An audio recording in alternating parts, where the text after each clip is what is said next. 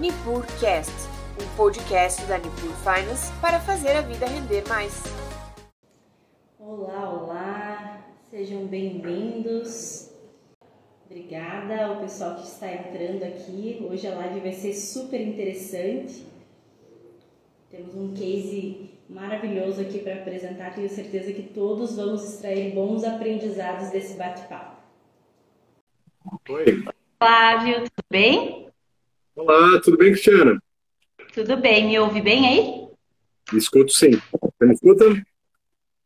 Sim, tudo certo. Show, show de bola. Que legal, bacana.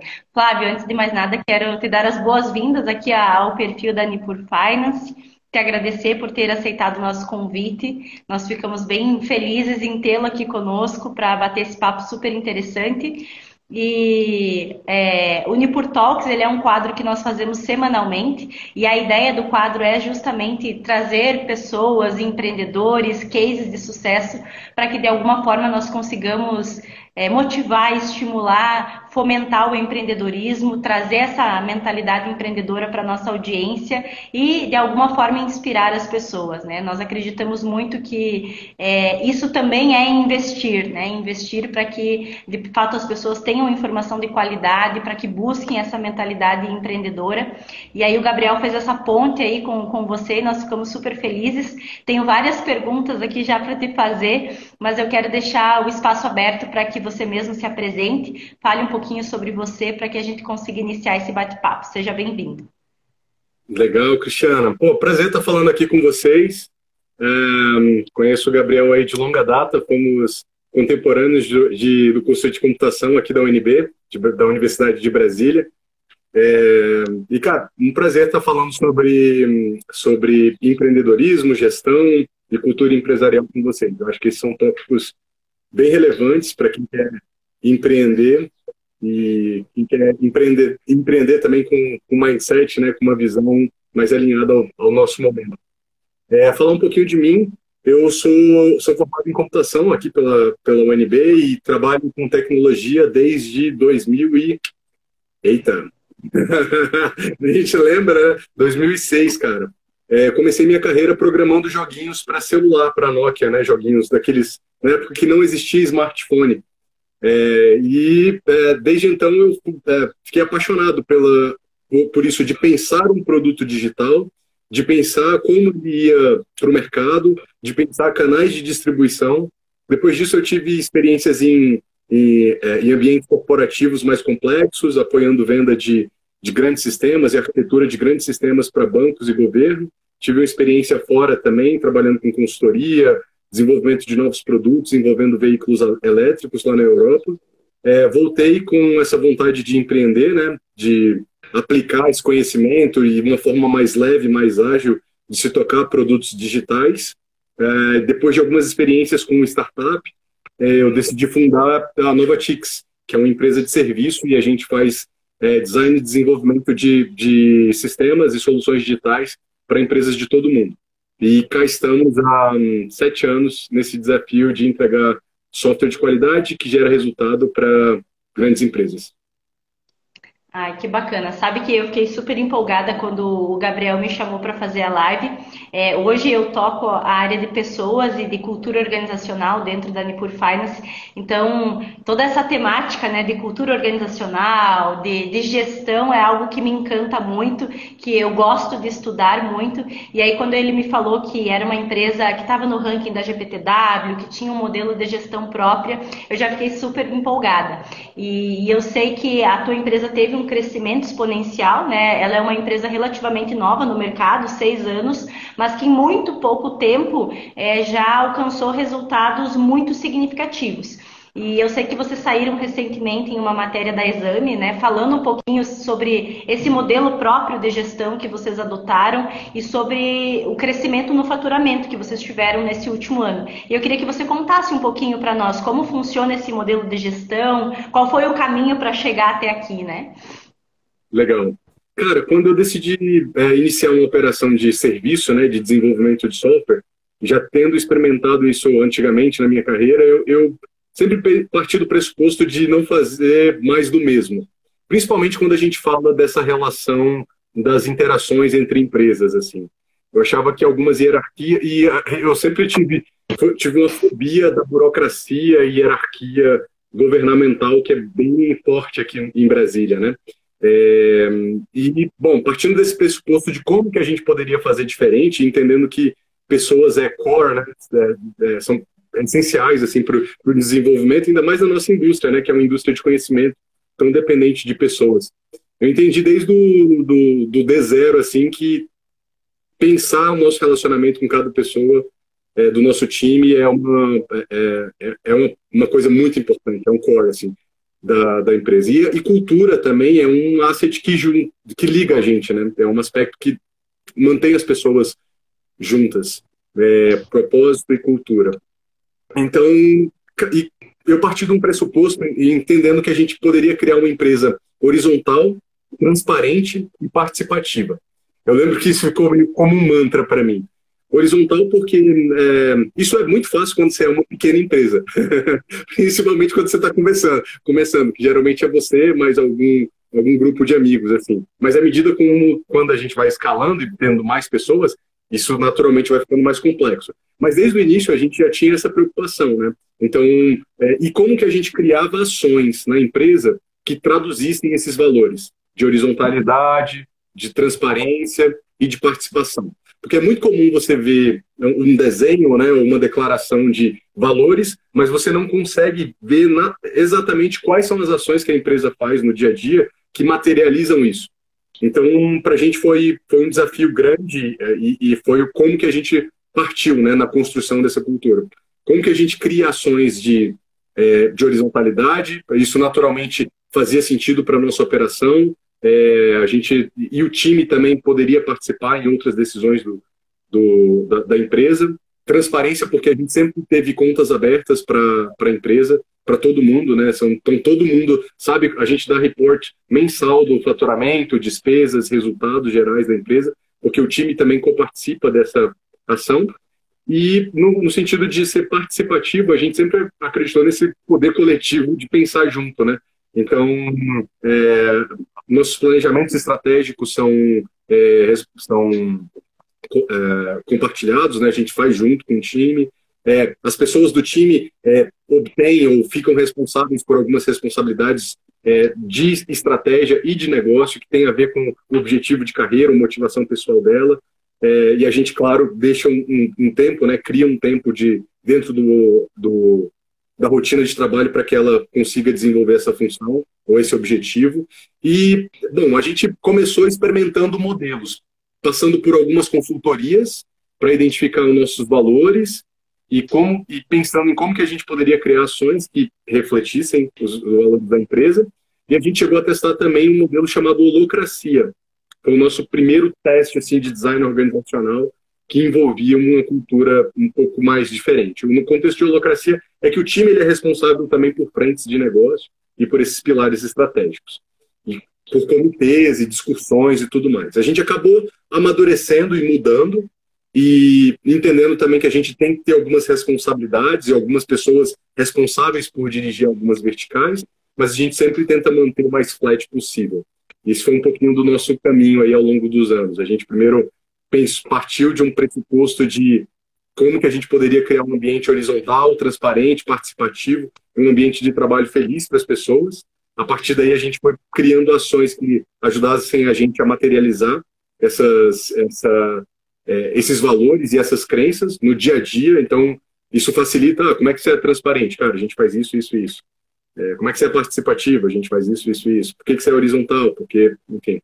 É, e à medida com que a gente foi crescendo, a gente foi experimentando também modelos de design organizacional é, que se ajustassem melhor ao nosso momento e que pudessem manter vivo essa cultura. Ah, que bacana. É, Flávio, nos, nos traga um, um, panorama, assim, como, como era a Novartis, Novartis no, no início, né, ali no, no D0, e como ela está hoje. O que você identifica como as principais transformações ao longo desse, desse, dessa linha do tempo? Nossa, cara, são muitas. Depende de quais aspectos a gente pode é, olhar a empresa, né? É, olhando pelo aspecto assim de, de alguma governança, de processo, de alguns processos, né? É, das interações, é, eu acho que a gente amadureceu bastante nesses aspectos e a gente está buscando cada vez mais amadurecer nesse sentido de como que a gente pode criar um design organizacional aderente, claro e ágil. É, então a gente tem amadurecido nesse sentido. No aspecto cultural, eu acredito que a gente também amadureceu bastante. É, hoje, mais pessoas é, é, é, participam dessas ações culturais da empresa, se engajam no, na criação e na, na, na, execução de alguns dos objetivos. É, na parte de método também, a gente conseguiu evoluir bastante. É, ainda temos muito a evoluir. Eu costumo falar aqui com o time, a gente está trabalhando no planejamento estratégico para o próximo ano e a gente tem um mantra, que é marca e método. Então, marca e método é o nosso mantra para o próximo ano, porque a gente está sempre em melhoria contínua, né? E nesses aspectos para a gente também são aspectos estratégicos. É, mas, cara, eu acho que a gente amadureceu bastante como time, enquanto empresa. Tenho muito orgulho também das, dos diferentes projetos e diferentes complexidades que a gente integrou é, e, entregou para diferentes clientes aí no mundo. Então, acho que isso é, capacita a gente né, e dá mais confiança para conseguir continuar evoluindo, não só no aspecto de produto, serviço, mas internamente também. Legal. E o que, que você identifica, Flávio, como os principais desafios ao longo dessa jornada? Assim, é, quais foram os fatos mais desafiantes, as, as mudanças mais significativas? Quais foram os, os desafios principais? É, crescer, crescer é um desafio natural. Tipo, você partir de uma empresa é, que você vai começando com alguns números, depois com algumas é, dezenas, depois a gente já está caminhando para 70 colaboradores, né? O nosso, nosso objetivo aí para o próximo ano é atingir 100. A gente não quer passar muito disso, 100, cento e pouco, é, mas faz parte do crescimento atingir isso. É, quando a gente vai crescendo, fica muito, muito desafiador você fazer onboarding de novas pessoas, né? Adequar elas na cultura do time, é, adequar elas no dia a dia de projeto, adequar elas no método de trabalho. Eu acho que esse é um aspecto fundamental de como a pessoa entende, porque a pessoa vem cheia de vícios naturais dela e de experiências anteriores, né? que naturalmente somam no, no, dia a dia de projeto, mas a gente também tem uma forma de se fazer, uma forma de se organizar que é diferente. E eu acho que um desafio é a gente continuar é, é, é, crescendo, mantendo um bom padrão de onboarding dos colaboradores, eles se sintam bem é, abraçados pelo time, que eles saibam como que a gente funciona, como eles entendam esses aspectos culturais e aos poucos eles vão é, participando mais ativamente da empresa e dos objetivos estratégicos, não só de projetos. Eu acho que esse é um desafio. É, e, ao mesmo tempo que a gente vai crescendo, manter qualidade em N squads. Por isso que método é tão importante para a gente. Né? Método não no sentido de processo, mas guidelines, revisões e controle de qualidade, para a gente é um aspecto diferencial, assim. Então, acho que crescer envolve esses dois desafios. Como que a gente replica qualidade, constrói lideranças para suportar essas, esse crescimento e cria um bom onboarding e uma boa experiência de onboarding para os colaboradores. Esse último ano a gente teve, a gente participou do, do ranking da GPTW, né? E a gente está numa indústria é, horrorosa, assim, da, da tecnologia, turnover é, é, é, um benchmark né, de mercado foi de 50% de turnover nas empresas. Ou seja, 50% do time mudou. A gente teve uma taxa bem mais baixa do que isso, né? É, abaixo da metade desse valor, cerca de 20, 24%, 23, 24%. Só que é uma taxa alta, historicamente, para a gente, né? E para a gente foi um susto. Imagina um mercado que ele está em constante evolução. Eu acho também aqui um, um dos desafios é, hoje, a, a contratação de tecnologia é internacional. Então, grandes empresas viram que elas podem também contratar pessoas de todo mundo. E aí, a gente, então, é, aqui dentro, a gente briga por talento, tanto na, no mercado interno quanto no mercado é, externo. Esse é um desafio também, é, pensando do lado de fora aí da empresa, como que a gente consegue se manter competitivo, atraindo talentos e competindo com, com uma indústria que as pessoas, que o tempo de, de é, está, de estadia do colaborador está cada vez menor, que, cara, esse cara está... É, é, o, o benchmark, o reporte da GPTW trouxe um outro número interessante. A média global de empresas, e aí aqui a gente está considerando também grandes empresas tipo Uber, Google, Facebook, está é, tá em torno de um ano e 1,2 anos. Ou seja, a pessoa, a cada ano, ela troca de empresa. Cara, isso é um desafio. Como é que a gente vai. Às vezes a pessoa tem um ramp-up ali, né, que a gente chama. Ela entra, começa a se entender, começa a, a entregar bem. E aí, quando ela está começando a performar, ela já é assediada, ou, enfim, por algum motivo, essa pessoa muda. É, isso é um, um, um custo também para a empresa, né, de é, estratégico, impacto, cliente. Por isso que é, trabalhar o onboarding de novas pessoas é, é, fundamental. Trabalhar a marca, porque é atração de talentos, né? É, como, porque faz sentido eu trabalhar com vocês. É, a gente se manter competitivo com relação a benefícios de uma indústria que cada vez paga mais, isso é ótimo, né, para todo mundo. É, e, uh, e manter qualidade. Manter qualidade.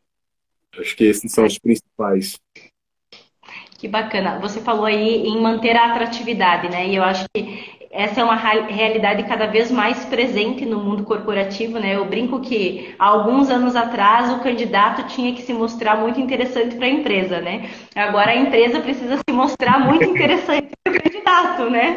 É, o, o que, que você poderia nos contar a respeito disso? Né? Eu sei que você tem várias práticas organizacionais aí, muitas delas que contribuíram para que hoje vocês possam estar no ranking das melhores empresas para se trabalhar. Quais são essas práticas, esses benefícios que você oferece e que tu sente que faz a diferença para que as pessoas se engajem com o negócio?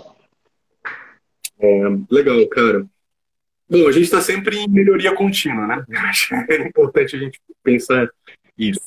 É, e a gente está sempre repensando essa, essa, jornada, entendendo como que a gente pode trazer mais atrativos e perguntando para o time também o que, que eles estão sentindo e o que, que seria interessante a gente fazer, modificar. Isso é dia a dia. Sabe? Mudar sempre é, faz parte do, do nosso, da nossa operação. É, hoje, eu, eu imagino que a gente tem diferenciais e a gente recebe feedbacks excelentes de todo mundo que passa, ou praticamente todo mundo que passa pelo nosso processo seletivo. E, e aí, quando a gente fala em marca, a gente fala em touch points de interação com clientes. E, cara, um colaborador, de alguma, um potencial colaborador, ele é meu cliente. E é, desde as primeiras interações, a gente procura deixar muito claro, organizado, é, a, as expectativas da vaga.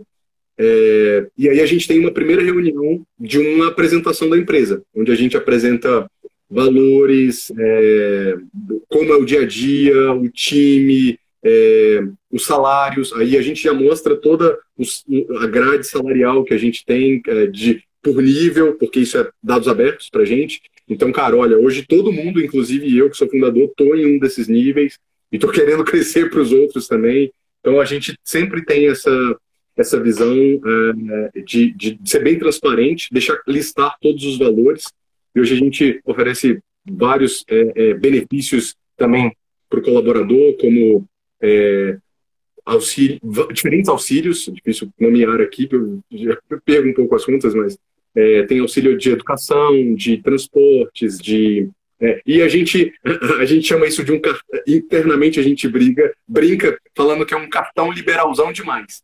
Porque a gente não quer interferir em como o colaborador gasta o benefício dele. Então a gente tem um cartão onde essa pessoa a gente transfere um volume e esse volume tem alguns centros de custos dentro do cartão, mas ele pode transferir. Por exemplo, ah, eu tenho ali 200 reais para transporte, mas eu quero sacar esse dinheiro, quero gastar esse dinheiro, transferir para para alimentação, transferir para educação, ele pode. A gente também tem plano de saúde e a gente tem participação nos lucros. É, isso são alguns diferenciais. E agora a gente também está criando um modelo de equity program para alguns colaboradores que tenham interesse e sejam estratégicos para a gente, eles também sejam shareholders da, de equity, né? Posso falar esses nomes aqui porque a gente está numa call da, de, de, de, uma instituição financeira, né? Então, Legal. É, eu sei, Flávio, que vocês trabalham em um sistema híbrido, né? Em que o funcionário ele pode escolher por ir até a empresa trabalhar ou trabalhar de casa, né? E eu acredito que a pandemia nos trouxe muito o desafio do home office, né? que não era algo que estava tão incorporado na nossa cultura, e da noite para o dia isso se tornou uma necessidade. Né? E eu tenho ouvido muitas uh, empresas falar da dificuldade, né, dos desafios de lidar com o engajamento quando se trabalha à distância. Como que você percebe isso? Quais são as práticas de vocês para que o time continue engajado, mesmo que cada um esteja em um canto diferente? Cara, esse é um desafio. Tanto é que a gente está passando por uma formação, né? É, a gente, algumas lideranças, pessoas do time, a gente está é, fazendo um curso de capacitação para exatamente entender como que a gente pode melhorar é, nesse nosso contexto de interações remotas. Mas, naturalmente, a gente tem algumas práticas que ajudam a gente a, a operar remotamente. A gente operava de maneira remota antes da pandemia, então não foi um grande choque. É, mas tem muita gente, principalmente pessoas que entraram recentemente ou ao longo da pandemia, que elas não estavam tão acostumadas como a gente. Então, teve essa adequação aí de método de trabalho. É, primeiro ponto, a gente cria, é, tem uma, uma gestão de projeto muito visível, muito visual. Então, a gente usa de ferramentas como o Miro, por exemplo, que é um quadro branco digital, né, onde a gente consegue colocar formas e referências e links que a gente tem uma, ele de uma maneira organizada para o projeto. Então, uma, uma, principalmente a gente de tecnologia, né, às vezes a gente está quebrando cabeça com algum algoritmo, com alguma solução, a gente sempre que está junto, a gente vira e vai para um papel, vai, para um quadro branco ou para um papel desenhar, né? Então a gente usa esse recurso do Miro para estruturar essas informações, entender como é que a gente pode deixar o, o projeto mais visual possível e ali a gente tem a possibilidade de apontar mesmo remotamente, e ver no mesmo lugar, ó, o problema está aqui. Aí a gente, ah, beleza, então quais são as soluções, ou quais são as alternativas? Eu acho que ele, esse, uma gestão mais visual cria oportunidades para boas discussões. É, outra coisa é uma gestão do fluxo de trabalho, que a gente usa Kanban para isso. Isso é muito comum na indústria de software, talvez em outras indústrias não seja tão, não seja tão é, claro né, esse tipo de método, mas ele ajuda bastante a gente a ter um controle do que está em progresso, do que, que a gente ainda tem para concluir. E a nossa própria organização de trabalho ela é baseada em ciclos quinzenais. Então, de 15 em 15 dias, a gente tem um planejamento de objetivos, que é muito claro ali, pontual. Então, cara, quais são os nossos objetivos para as próximas duas semanas? E aí a gente vai fazendo check-ins é, diários para entender como é que está o progresso, se existe algum impedimento, é, esses são algumas das interações quando a gente fala em projeto. Né? É, quando a gente fala no aspecto cultural, assim, é, esse é um outro desafio, porque a gente sabe que happy hour, por exemplo, é muito melhor no bar, né? A gente não, é, mas a gente tem feito algumas, é, algumas brincadeiras e alguns, alguns encontros com o time. A gente manda iFood é, pro, pro time, a gente lancha junto, online, a gente joga alguns jogos online. É, recentemente, o time também tem experimentado é, metaversos aí, né? E, e entrando em, em, plataformas onde a gente tem um avatar e consegue é, explorar junto uma, uma, um ambiente digital. É, e a gente também cria alguns momentos para bater papo off-topic, assim, né? Porque se você olhar na agenda natural, você tem compromisso atrás de compromisso ou trabalho. Então, aquela, aquele momento de conexão, você conversava com um amigo, é, de tomava um café junto, que eu acho que são bem fortes assim para a gente criar um ambiente legal e positivo, eles acabaram sumindo ali, né? Então a gente cria esses eventos ali onde a gente junta algum grupo de pessoas bate um papo off-topic, assim, sem necessariamente ter uma pauta. Então, essas são algumas das ações que a gente tem feito. E a gente pretende, é, sim, criar um, um, voltar com o espaço. Mas a gente está reimaginando o espaço. Eu acho que esse é, é, a pandemia fez com que a gente ressignificasse os espaços de trabalho. Isso é claro.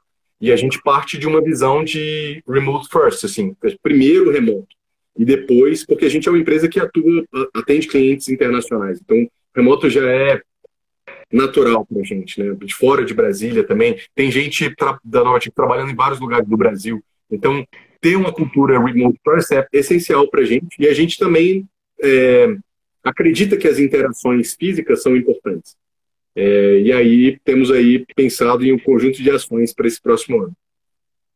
Ah, que legal. E, e na tua percepção, Flávio, qual é a importância de uma cultura organizacional forte e o que é essencial para se construir uma cultura forte? Uh, boa pergunta. É, eu vou começar a responder por como que a gente pode construir. Eu acho que cultura é o conjunto de ações, é, regras ali, né, ou ética, moral, que junta pessoas com um determinado, né? Então, cara, quais são essas ações, costumes que a gente faz, né? Eu acho que uma boa cultura, ela tem ações que materializam a visão dela, os valores dela. Eu acho que isso é uma, um aspecto muito importante. Então, cara, qual é a cultura que você quer criar? Quais são esses valores dessa cultura que você quer criar? Então, quais são as ações, os rituais, as cerimônias que materializam essa cultura? E aí a gente leva também um desenho organizacional, que vai crescendo de complexidade à medida como, como você vai crescendo também, naturalmente. Mas eu acho que esse é o aspecto. E cultura, a primeira pergunta era o que é uma cultura forte, né?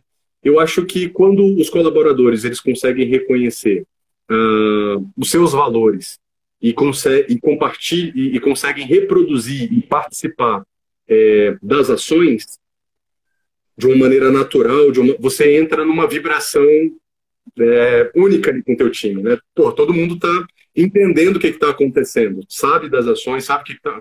Então todo mundo fica na mesma página.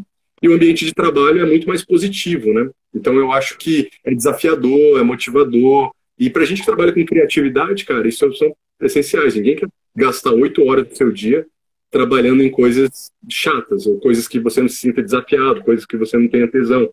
Então, é, eu acho que criar esses ambientes onde a gente tenha é, boas práticas, cerimônias, ritos, reforçar isso, é, reforçar os valores com o time, é, é, é, um bom ponto. E aí tem diferentes formas, né, diferentes abordagens culturais. Né? A gente encontrou a nossa. Bacana. É, em algum momento da, da nossa conversa, né, você falou sobre desenvolver lideranças. Eu queria que você falasse um pouquinho sobre isso. Qual é a tua percepção a respeito do papel da liderança dentro de uma organização e, e como vocês tratam esse assunto aí na empresa? Cara, a liderança é essencial para a organização e um do, outro número da GPTW, né? Mais de 60%, acho que não lembro exatamente, mas foi na casa dos 60%. Ou seja, cara, mais 50% do seu time é, sai da empresa por conta da gestão. Então, tipo, cara, se você tiver uma gestão ruim, as pessoas vão sair. Você pode ter uma cultura interessante, é, um, é, benefícios interessantes, mas se a gente tiver ali uma pessoa de gestão que não está, de alguma maneira, alinhada com valores, cultura, ou que tem um trato como um bom líder, isso é desmotivador para a turma que está com ele. É, e você vai ter evasão. E hoje, no mercado como o nosso, evasão é perda de tempo, porque você está sempre crescendo. Quando você é como se você estivesse remando com um barco furado, né? então você tem que é, é, é tirar é, é, turnover é péssimo, assim. Né? Então eu acho que esse é um aspecto importante. É, um, é um número que mostra o quão importante é, a gestão. Agora, sobre formação de liderança, né? É, putz, esse é um grande desafio porque a gente é, tem geralmente core skills né, e soft skills. E gestão, cara, liderança, ele entra muito. Você tem que desenvolver soft skills, né?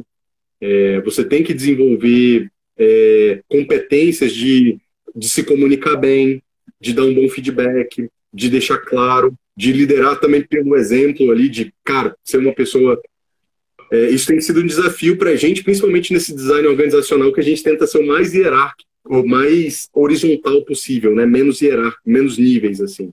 Porque aí os nossos gestores são mão na massa. Então eu tenho é, é, é, engenheiros de software, tech leaders, que são líderes também de time. Então ele, ele tem que dar feedback, ele tem que entender o objetivo, ele tem que reportar progresso. É, e a gente tem comitê de liderança então, são alguns comitês que a gente passa por uma sensibilização, é, e capacitação sobre alguns tópicos. Inclusive, por, algum motivo, eu estou com um livro que baseou o nosso treinamento, esse aqui, ó, é, 20 fatores chaves para de inteligência emocional no ambiente de trabalho. E ele fala sobre diferentes competências é, que a gente pode desenvolver, né, que são importantes de se desenvolver para a gente é, para uma boa liderança. E aí, enfim, vários bom livro, é, uma indicação aí de formação de liderança também. Que bacana. E hoje, nesse processo né, de formação das lideranças e, e olhando para os desafios, você já consegue perceber dores em comum nas lideranças de vocês? Ah, essas, essas habilidades são as principais dores para que os líderes se desenvolvam?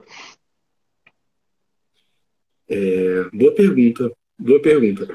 É, eu, eu acredito que sim. A gente não tem isso de maneira sistemática. Cara, a gente levantou essas dores e. Mas o que a gente tem é uma visão de como que a gente pode facilitar a liderança e quais são as nossas ações para a gente tentar facilitar ao máximo a liderança. E aí volta no método. Por isso que método é meu mantra para o próximo ano. É, a gente acredita que se a gente tiver alguns padrões de report, de relatórios, é, definições de cerimônia, o fluxo mais bem desenhado é, e outros é, é, artefatos mais claros que ajudam o time e a condução do time, isso vai facilitar o trabalho do líder. E isso a gente vai ter uma visão mais, uma gestão mais visível também do, da, da atuação dele. Então, essa é a nossa ação de como que a gente está tentando resolver esses problemas, assim. Porque realmente são diferentes problemas que acontecem em diferentes times. E a gente tem um comitê de onde essas pessoas se reúnem e conversam e trocam experiências e procuram trabalhos juntos. E aí a gente também tem um modelo de planejamento estratégico, onde a gente é, define esses objetivos e separa um macro objetivo, né? É, e separa ações ali ao longo do ano que a gente vai materializando e tornando, trazendo para a vida real esse objetivo. Ah, que legal. Como que o Flávio Pessoa enxerga o papel da liderança?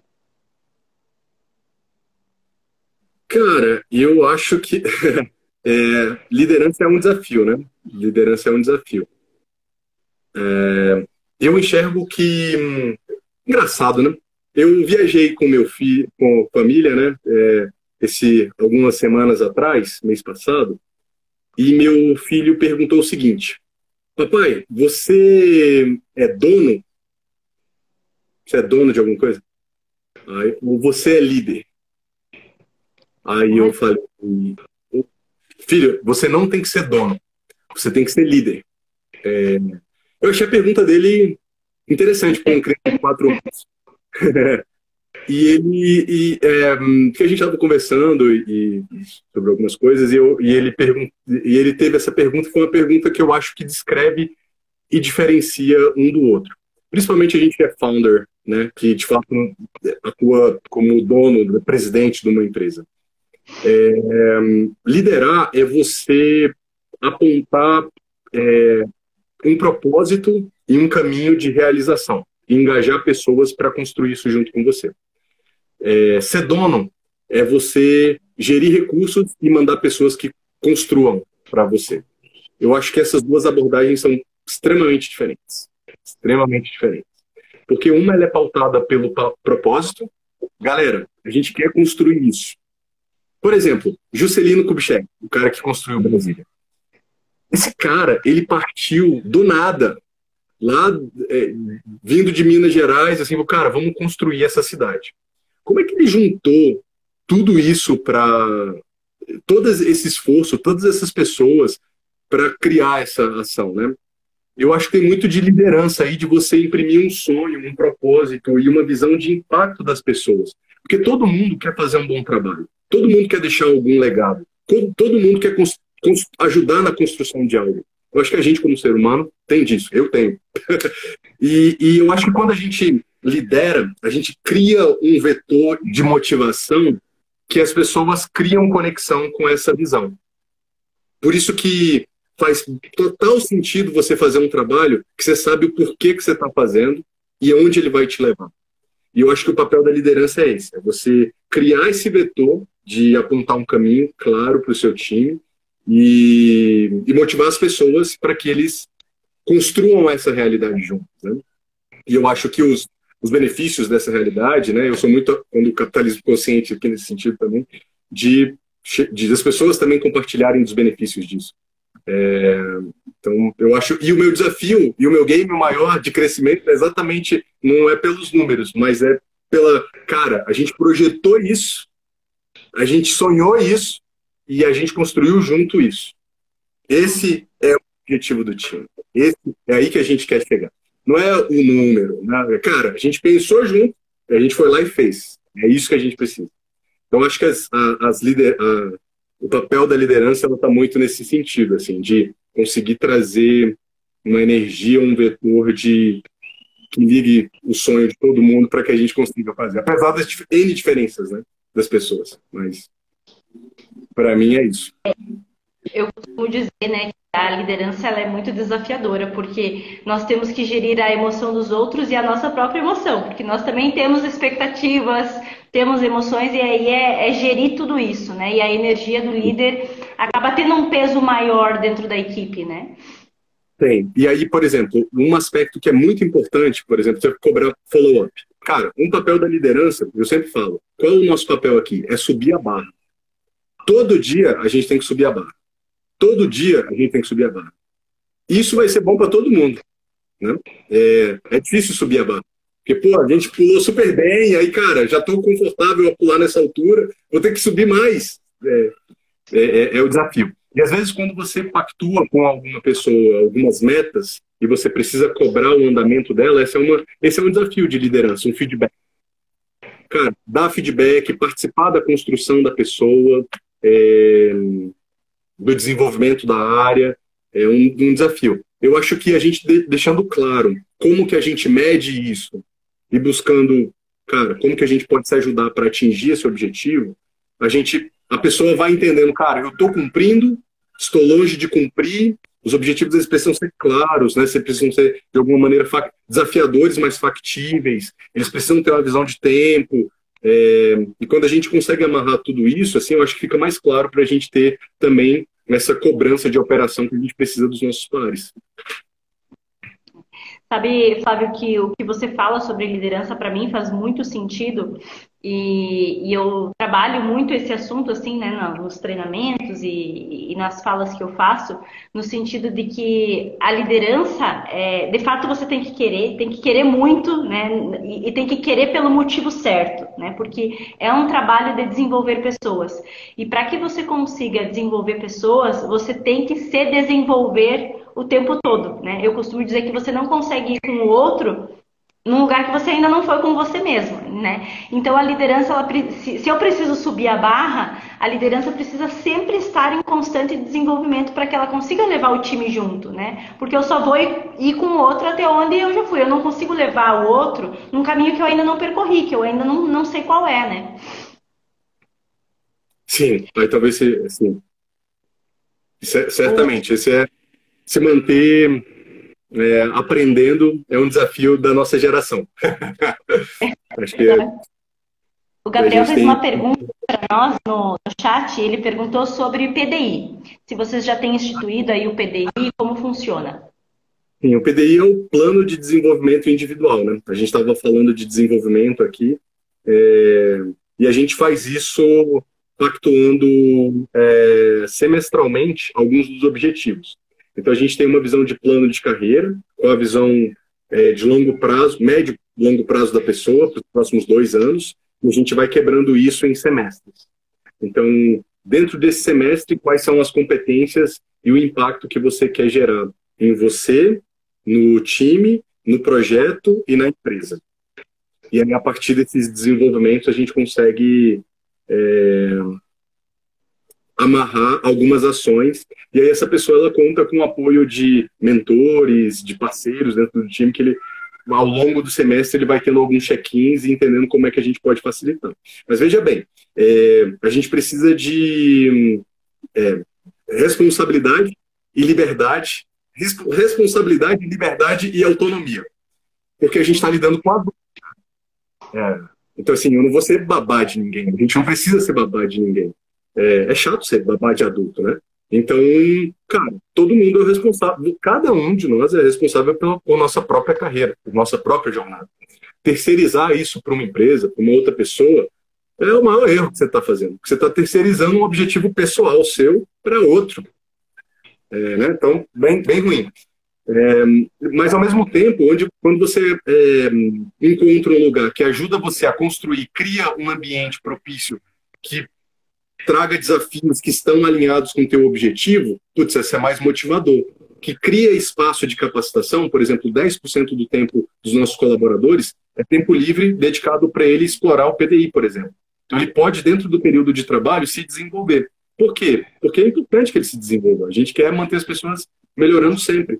Então, isso é o como a empresa também pode fazer, é, é, pode apoiar esse, o desenvolvimento dessa pessoa. E aí a gente entende como que a gente pode criar um plano que faça sentido para o desenvolvimento pessoal individual de cada um e também para o desenvolvimento das pessoas, da, da, para a gente atingir os objetivos da empresa.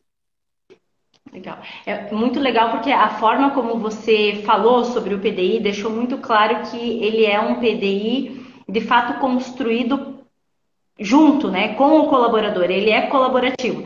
E eu sinto que uma das falhas de muitas organizações quando faz o PDI é que ele já vem direcionado, né? A, a liderança diz para o colaborador qual é o PDI dele, né? O que ele precisa fazer para melhorar. E, e, muitas vezes é isso que não gera o engajamento, porque se não veio de mim aquilo, né? Talvez para minha liderança faça todo sentido que eu vá por um caminho. Mas se ele me perguntasse qual o caminho eu quero, eu falaria algo totalmente diferente. E isso faz muita diferença no comprometimento, né? Sim, sim. É, essa reunião, essa semana eu tive várias reuniões de, de revisão de plano de carreira e hum, outras lideranças também participam apoiando o time, né? E o que a gente faz é primeiro ouvir a jornada dessa pessoa. Muitas das vezes a gente está conhecendo, não tem uma, né, muito tempo de trabalho com essa pessoa, então a gente tem um momento de revisão de jornada, cara. Como é que foi minha jornada? Como é que eu é, me desenvolvi até aqui, qual é o valor que eu estou gerando e quais são os desafios que eu estou vivendo aqui e o que, que eu estou querendo para o futuro. E aí a gente tem um modelo que a gente, é, uma consultoria, né, apoiou a gente para desenvolver esse trabalho, onde a gente tem diferentes perfis de competência e diferentes trilhas aqui. Então, dado esse perfil de competência é, e, e como a pessoa quer se desenvolver, em qual trilha, a gente cria o espaço. E a gente também está tá aberto a trocas, né? Por exemplo, a pessoa que trabalha com design, quer virar programadora. Pessoa, por que não a gente apoiar essa pessoa nessa jornada, né? Eu acho que isso é, é, é importante para a construção, assim. Isso é, é algo que a gente pode fazer, apoiar na jornada das pessoas. Eu acho que é, é um dos legados, assim, que eu tenho muito orgulho é que a gente apoiou a Novatix, já passaram mais de 100 pessoas aí ao longo desses sete anos no nosso time, e a gente não teve nenhum feedback negativo é, da nossa gestão. Assim, eu acho que todo mundo saiu muito grato pela, pela experiência, pelo desenvolvimento, pelas entregas e, e a gente guarda com carinho assim, todo mundo que passou por aqui. Tanto é que de vez em quando happy hour, eventos, né? A gente sempre juntar, procurava juntar a galera porque cria um sentimento de, de, de amizade, né? A gente tem um interesse de é, crescimento conjunto. É, não adianta nada a gente ter entrega, ter resultados, se as pessoas não estão crescendo, se não estão se sentindo bem, não faz o menor sentido. Muito bacana. É, Flávio, de certa maneira, tudo que você já falou até aqui responde um pouquinho da pergunta que eu vou fazer agora, mas de uma maneira mais objetiva. O que, que você considera essencial para tornar é, a empresa um excelente lugar para se trabalhar? Porque hoje esse é o patamar que vocês alcançaram, né? Vocês estão ali no ranking das melhores empresas para se trabalhar. O que, que é essencial para conseguir construir esse ambiente de trabalho? Vocês só tem pergunta difícil, hein? é, eu não vim preparado para isso. tem perguntas que a gente precisa parar para pensar um pouco. É, bom, eu acho que eu responderia essa pergunta é, trazendo o que, que as pessoas procuram. Ótimo. É, o que, que as pessoas procuram num trabalho? Né? É, eu acho que as pessoas elas procuram, primeiro, é, ter um bom salário. Tipo, uhum. cara, se sentir que elas são bem pagas e são, são pagas da maneira honesta, de acordo uhum. com o nível dela. Cara, eu tô no nível, eu tô me desenvolvendo dentro dele e dentro da, da, do mercado faz sentido, dentro do meu contexto faz sentido. Tá justo. Acho que as pessoas buscam justiça em, em remuneração. Eu acho que as pessoas buscam é, crescimento profissional. Cara, você não tá para entrar num lugar para bater carimbo a vida inteira. Você quer crescer, você quer se desenvolver, você quer aprender. É, então, eu acho que você precisa de um, as pessoas buscam um desafio e eu acho que elas hoje, principalmente nesse modelo de trabalho, mais elas buscam flexibilidade. Que eu acho que flexibilidade é um combo de responsabilidade, liberdade e autonomia.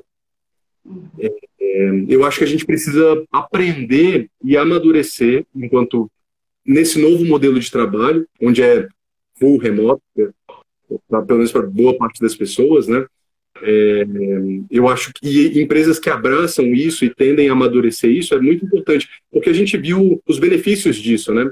Cara, a gente está mais com a, com a, família, putz, meu filho vem aqui me dá um beijo antes de, de ir para a escola, e eu não trocaria isso por, estar no escritório. É, então, eu acho que essa flexibilidade também de se sentir bem é, é, um ambiente importante e criar uma cultura que não seja tóxica, né? É, que respeite as pessoas, que valorize as pessoas e, os seus, e as suas diferenças. Né?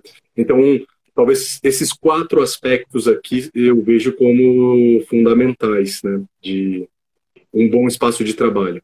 É, a gente ser um lugar que entregue, é, de alguma maneira, essa justiça ali, né, de remuneração dentro dos, dos, dos, dos contextos, é, que entregue liberdade, autonomia para o colaborador, sem microgerenciamento, que, traga desafios e que promova crescimento de carreira e que seja flexível para para a gente trabalhar bem e de onde está mais produtivo é, de onde quando você se sentir mais bem mais produtivo mais feliz. Eu acho que isso a gente consegue criar um ambiente de trabalho feliz muito legal, Flávio. É, sabe que antes você falava um pouquinho sobre propósito, né? E, e, sobre quanto isso move o negócio, né? E é um movimento que eu tenho observado muito, né? As, as melhores empresas para se trabalhar, aquelas empresas com resultados exponenciais, aquelas empresas que são admiradas pelas pessoas, têm isso em comum, né? Um propósito muito forte. Falam muito mais do propósito do que do produto, né? Das pessoas do que do, do produto. E isso é muito bacana, ver que esse movimento de alguma forma está crescendo, né? E é algo que a gente consegue perceber em você também, né? É, é, é imbuído de um propósito. É, conta para nós, é, Flávio, quais foram os principais aprendizados, assim, ao longo dessa jornada? Se você tivesse que elencar alguns, assim, Quais foram os principais? um, boa. Cara, são vários aprendizados, viu? É, vários cabelos brancos também. e vários aprendizados. É... Eu acho que, assim, a gente partia de um, de um contexto muito romântico de gestão. Né? Uhum. Quando você vai crescendo, naturalmente você vai precisando de estruturas e mudar o design organizacional. Antes a gente pensava num contexto muito mais distribuído e, e autônomo, é, e é difícil de é, canalizar a energia do vetor para o crescimento e, aos, e os objetivos quando a gente tem isso muito aberto assim. E quando você está grande. Quanto mais você cresce, mais estrutura você precisa para direcionar as pessoas. Eu acho que hum, entender o, qual o design organiza o, o, nosso momento e o design organizacional que faça sentido para a gente é um, foi um aprendizado importante. É, e a gente está sempre revisando, entendendo como que a gente pode pensar isso para manter o, as nossas premissas lá do início, que era um ambiente de trabalho horizontal, transparente, participativo e feliz. É, além do design organizacional e esses desenhos de como que a gente pode se organizar melhor, cara, eu tive N aprendizados ao longo desses sete anos aí, viu? É, de liderança, de como que a gente pode deixar claro, visível, o mais objetivo possível o que e onde a gente quer chegar e como isso impacta no nosso time. É, e, e, em vários outros aspectos assim de comunicação do time, né? É, eu sempre de alguma maneira é, racional, mas também conseguir controlar alguns aspectos emocionais em, é, são importantes também para a liderança e esse foi um bom aprendizado aí ao longo desses sete anos. Ainda estou precisando e tem coisas que eu é, busco melhorar é, sempre, mas eu acho que isso é um essa inteligência emocional é um aspecto bem importante assim que trouxe bons aprendizados. Muito, muito legal, Flávio. Poxa, eu quero te agradecer. Nós já estamos aqui na, na fila, finaleira do, do nosso bate-papo, mas é sempre muito bom né, ter essa troca, escutar cases que, que nos inspiram, que nos fazem refletir no lado de cá também, né, sobre as nossas práticas também. Acho que é uma, uma troca muito, muito saudável e nos colocarmos à disposição também, né, para o que você precisar, te desejar aí muito sucesso. E como uma última pergunta, o que, que você enxerga para a Novactis daqui para frente? Cara, eu queria agradecer bastante aí também, gostei do bate-papo, boas perguntas. é, é, acho que foi, foi, foi, bem legal bater esse papo aqui com vocês. Que bom, é, sobre é, o que, que a gente enxerga, né, para esses próximos. A gente tem um plano aí para os próximos 10 anos, planos ah. ambiciosos assim de crescimento, é, que multiplicam aí nossa receita por 10 é, nesses próximos três anos. É, além dos números, né, a gente tem um conjunto de desenvolvimentos para a gente se tornar cada vez mais smart consultancy, ou seja, a gente ter artefatos de processo, de método, de tecnológicos que, é, que ampliem nossa margem e nossos diferenciais. Com isso, a gente consegue continuar crescendo em Riveno e sem ter uma, uma, uma linha de custos proporcional, né? De alguma maneira vai ser, mas eles não vai ser diretamente proporcional com esse mesmo crescimento. Então, a gente quer descolar cada vez mais essa, essa margem. E para isso, a gente está investindo nessa estratégia de método, é, de marca é, e de tecnologia. Então, é, esses são os pilares que a gente vai investir para ter um 10x aí no nosso resultado de sete anos. Nossa, então, bem, é, é muito usado, desafio, né? muito trabalho, muito desafio, muito trabalho, né? É, mas eu acho que é um bom, é um bom ganho. Que bacana. Flávio, eu desejo que vocês realizem aí todas as metas, tudo que vocês traçaram para esses próximos 10 anos, é, que a gente consiga conversar mais vezes, né, para trocar, que daqui 10 anos, de repente, a gente possa repetir esse encontro para você falar que dobrou aí as metas da, da companhia. 10 não, cara, 3 anos. Opa, sensacional. A gente está falando dos próximos 3 anos. Ah, entendi. Então, é, o nosso papo vai ser mais cedo. É, os próximos 10 eu acho que a gente vai ter, vai ter que repensar mais, mas Fica esse muito... é o nosso desenho. Não, já já está muito difícil nós pensarmos a tão longo prazo, né? Porque é. tudo muda tão rápido, e ainda mais uma empresa de tecnologia, né? Sim, sim.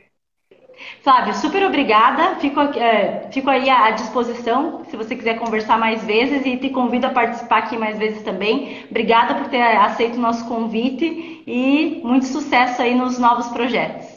Legal, cara. Muito obrigado pelo convite. Estou de olho nos reportes de macroeconomia e economia que vocês fazem.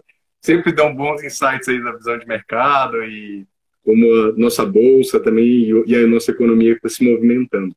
Então, ah, obrigadão. Ficamos Sim. felizes por aqui também. Tchau. Tchau. Pessoal, tchau. obrigada pela presença de todos. Até mais. E aí, curtiu o nosso conteúdo?